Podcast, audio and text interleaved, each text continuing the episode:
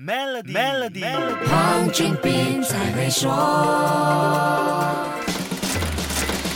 你好，我是黄俊斌。说到投资的进场和离场时机，一般人的认知就是低买高卖。无论是什么投资工具，在低价位的时候买进，在价格涨高的时候卖出，这个逻辑肯定错不了。理论是这样，但什么时候是值得进场的低价位，什么时候又是应该套利的高价位，这就是一门学问了。黄金跟经济表现是逆向互动关系，操作起来可能又更考功夫一些了。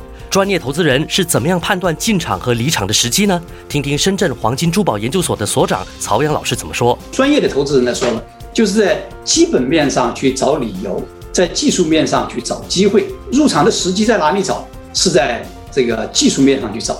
但是呢，你要找到买黄金的理由，那么在哪里找呢？是在基本面上找。当我们发现基本面发生变化的时候呢，这个时候就是你进场的时候了。那么进场在什么时候进场呢？也得要在技术面上找到一个好的买点。那么结合当前的基本面和技术面，黄金在现阶段又会出现怎么样的走势呢？黄金价格又会在哪个范围里波动呢？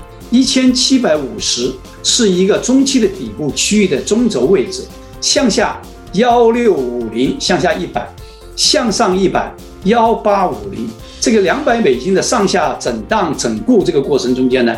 实际上就是未来黄金的一个中期的一个区，一个底部区域。这个概念在黄金的技术走势上呢，它基本上呈现出震荡整理的空中加油的形态。如果你有兴趣把黄金纳入自己的投资组合，那就一定要了解好黄金投资的基本法则，千万不要跟风和听消息。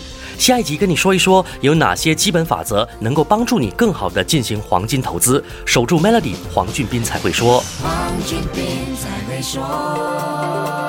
透过 Maybank Business Account 及 Sama Sama Local 线上销售平台，吸引超过一千两百万个客户，发展您的业务。即刻浏览 maybanktoyou.com.my/sme 注册。